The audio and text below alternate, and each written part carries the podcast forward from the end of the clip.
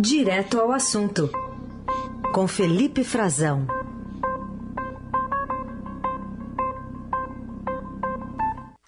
Oi, Frazão, bom dia. Oi, Carol, bom dia a você, bom dia aos nossos queridos ouvintes para mais uma terça-feira. Mais uma terça-feira, também o tempo úmido aí em Brasília? Ah, aqui nessa época do ano é até frio, Carol, chuvoso, chove praticamente todos os dias, várias vezes ao dia mas é, estamos sem episódios mais graves como outros estados, mas ainda assim ocorrem nessa época do ano algumas situações com ocupação irregular que tem no nosso país, né? País afora tem muitas ocupações irregulares de terreno, hum. existem vários riscos, mas uh, não se compara ao que está acontecendo, por exemplo, em Minas Gerais, está, outros estados da, da região norte, da região centro-oeste também. Uhum de fato um tempinho friozinho, assim, mas não para quem para quem tá em São Paulo não, não dá nem para dizer isso, mas para verão, é. sim. Aqui a gente também tá difícil encontrar o sol. Bom, Frazão, vamos falar um pouquinho sobre o Ministério da Saúde, que anunciou ontem a redução de 10 para 5 dias do período mínimo de isolamento para pacientes com Covid em casos assintomáticos, com a exigência de teste no final desse período. E aí vai se estendendo, dependendo, né? Se você continuar com sintomas, pode até chegar a 10 dias essa quarentena. Uma medida que está sendo incontroversa, segundo alguns especialistas, né? Queria te ouvir como é que está o clima em Brasília a partir dessa decisão.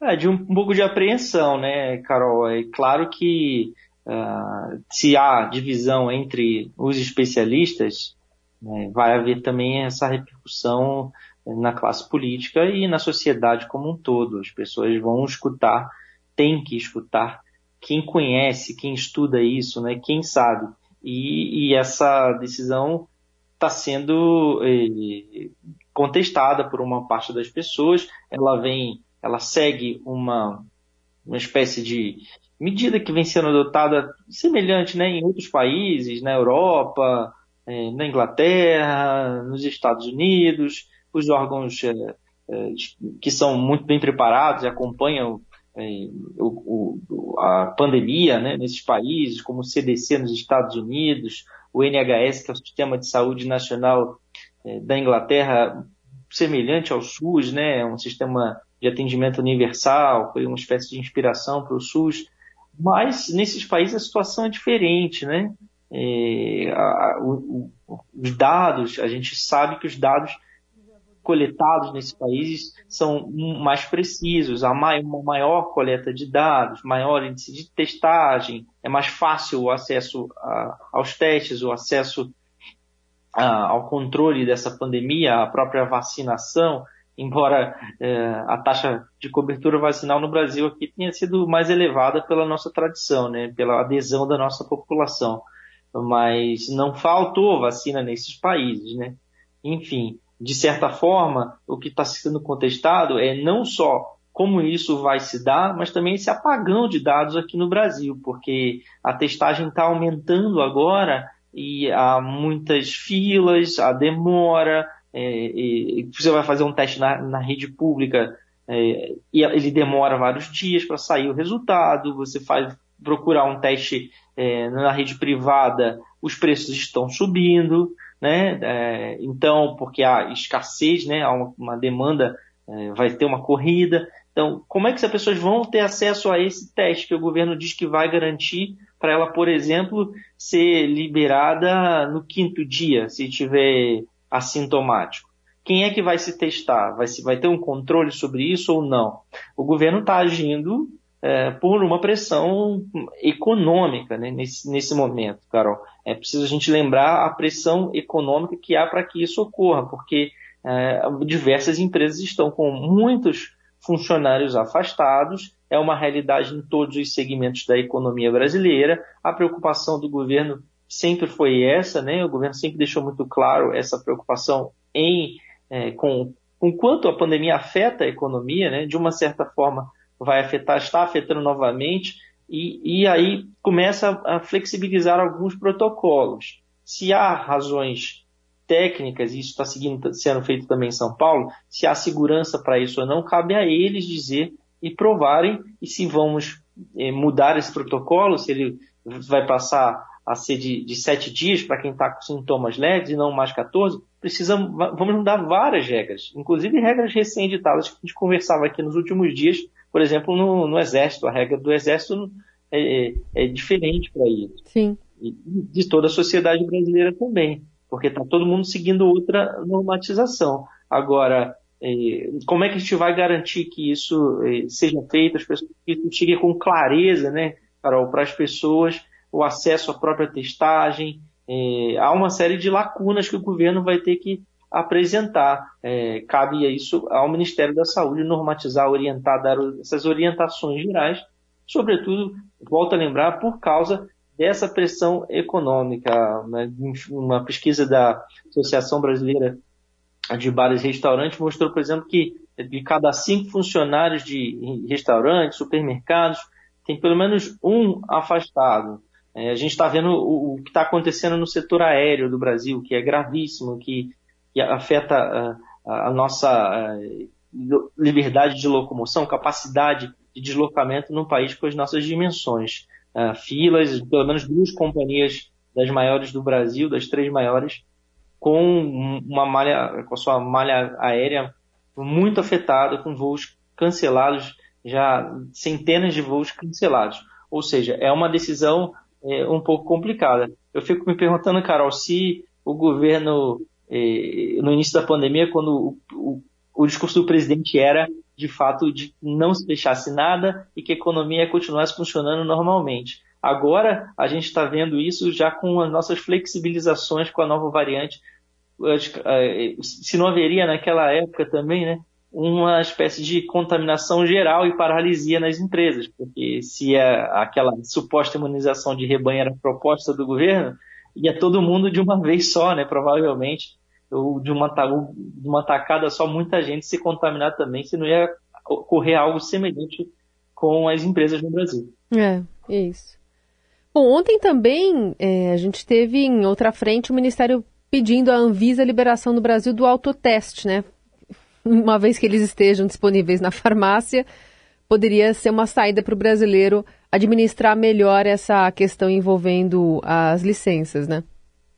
É, exatamente. Isso, isso certamente está conectado, né? O governo deve estar contando com essa é, liberação da Anvisa. Hoje a gente não pode, porque a Anvisa exige né, que, que, que a doença seja é, devidamente é, monitorada, então precisa ter o controle dos casos positivos, e, isso aí certamente vai, quando a pessoa fazendo um teste em casa e não indo para um laboratório público, um laboratório, um laboratório monitorado né, pela, pela Anvisa, pelo Ministério da Saúde, que passe os resultados, a pessoa poderá ficar em casa e nunca a gente vai saber se de fato ela é, vai entrar para as estatísticas, ela vai saber se está contaminado ou não e vai se tratar vai se isolar com quem tiver um acesso a um médico não vai procurar é, de forma remota, não vai procurar um, um, uma unidade de saúde.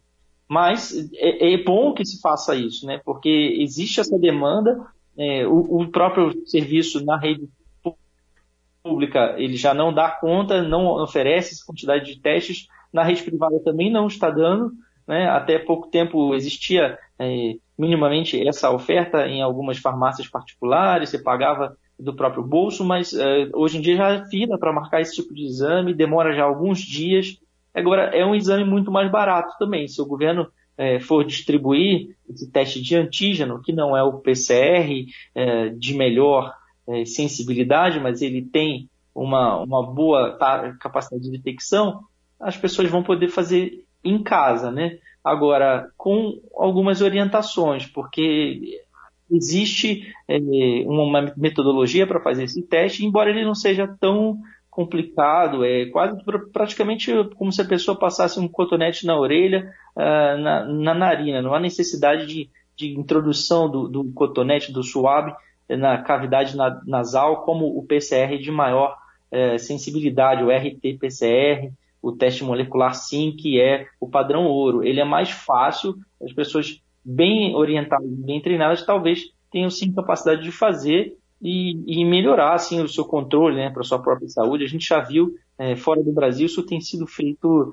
é, largamente. E tem também outra novidade, né, Carol, que essa sim uma notícia boa, que é a antecipação das doses da Pfizer, né, 600 sim. mil doses a mais agora em janeiro. Essa sim. foi uma boa notícia para a gente comentar hoje aqui também. É, e a perspectiva de chegar esse carregamento aqui pelo aeroporto de Campinas, em São Paulo, na quinta-feira. Vamos ver a celeridade da distribuição dessas doses também. É, os estados querem começar já, né, praticamente imediatamente, é, né, entre um ou dois dias. Certamente São Paulo será um dos primeiros a receber, porque é, descem aí, né, a entrega é feita é, no aeroporto de Guarulhos, então é, a, a, própria há uma demanda, há uma expectativa para o início dessa vacinação e eu já ouvi de diversos especialistas e autoridades públicas que há uma capacidade de em poucas semanas, é, talvez uma semana, duas semanas, já se aplicar essa quantidade primeira que vai chegar, né, de 4,3 milhões de doses. Uhum. A previsão inicial era um pouco menor que essas, mais 600 mil né, confirmada pela Pfizer e, e, que se devem se esgotar muito rapidamente. A expectativa das autoridades é essa por causa da capacidade vacinal e, e do plano de vacinação que já vem sendo aplicado com sucesso aqui no, no Brasil com as doses eh, para os adultos, né? Uhum. E todo mundo já tem o calendário apertado, ansioso. Eu estou ansioso para tomar a minha terceira dose. Espero que em fevereiro venha.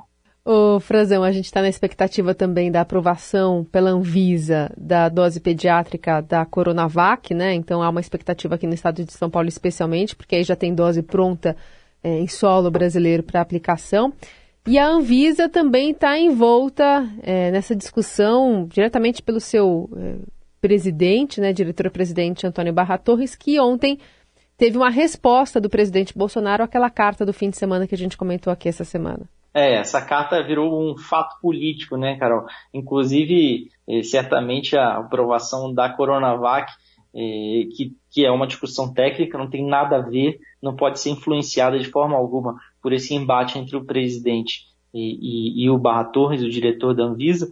Não, a aprovação da Coronavac para as crianças tem que ficar de fora disso. Não há possibilidade de se envolver. Mas eu duvido que no debate político da, da rede social, da base do governo bolsonarista, isso não vai acontecer. Por quê? Porque isso já está acontecendo, uma, já foi ativado o gabinete do ódio, reativado para atacar o Barra Torres nas redes sociais. Já voltaram alguns próceres aí dessa ala do, do governo, de apoiadores conservadores do presidente, como Arthur Weintraub, que foi assessor, irmão do ex-ministro da Educação, Abraham Weintraub, e assessor especial do presidente já foi para a rede social, foi um dos primeiros a, a revelar lá casos do, do Barra Torres, a provocá-lo, dizendo que como se ele se achasse muito importante por ser um almirante da Marinha, né? enfim, já está ativada uh, o ataque ao Barra Torres. O presidente, é, surpreendentemente, demorou algum tempo, que demora, que demonstra né, essa demora que ele,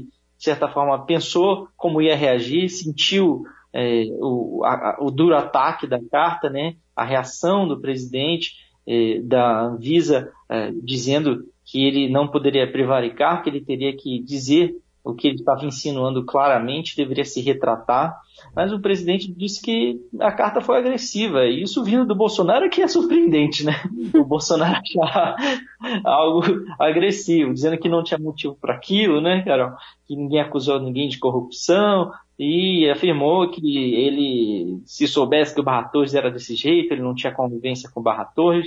Engraçado que o Barra Torres diz que ele tinha uma, relação de amizade, mas está um pouco desencontrada essa versão, né? O presidente diz que não convivia com ele, o outro diz que tinha uma amizade.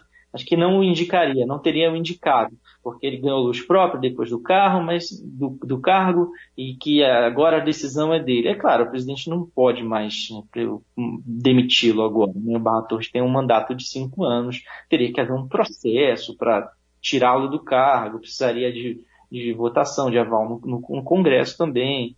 É, não, não, deve, não deve ocorrer, não é o cenário que se coloque agora. O que se coloca é de fato um afastamento entre eles e, e, esperamos que não influencie essas próximas decisões do órgão. Seguimos acompanhando essa celeuma também. Esse é o Felipe Frazão que volta amanhã a conversar conosco aqui no Jornal Dourado. Obrigada, Frazão. Boa terça. Obrigado, Carol. Igualmente para você e para os nossos queridos ouvintes.